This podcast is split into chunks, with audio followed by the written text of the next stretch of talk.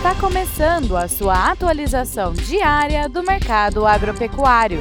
Fique agora com o Agro no Instante, da Scott Consultoria.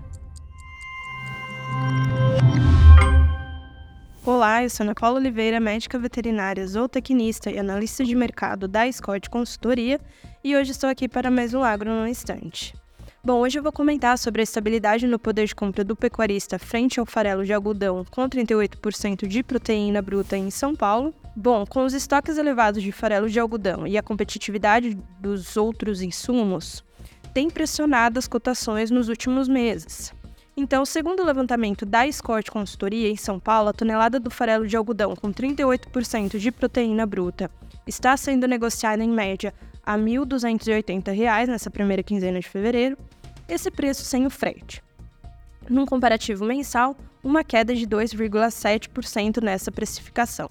Já a arroba do boi gordo nessa primeira quinzena de fevereiro está sendo negociada em média a 231 reais, uma queda de 2,7% também, e num comparativo em 12 meses, essa queda é ainda maior, chega a 16%.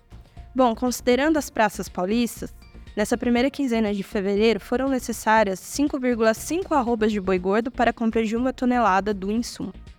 Bom, num curto prazo, com a entre-safra do algodão, o preço deve seguir estável. Então, nós estamos acompanhando essa relação de troca numa média mensal estável e, quando comparada a 12 meses, essa relação de troca está 13% melhor para o pecuarista. Bom, o que eu tinha para comentar com vocês hoje era isso. Obrigada a todos que nos acompanham. Até mais.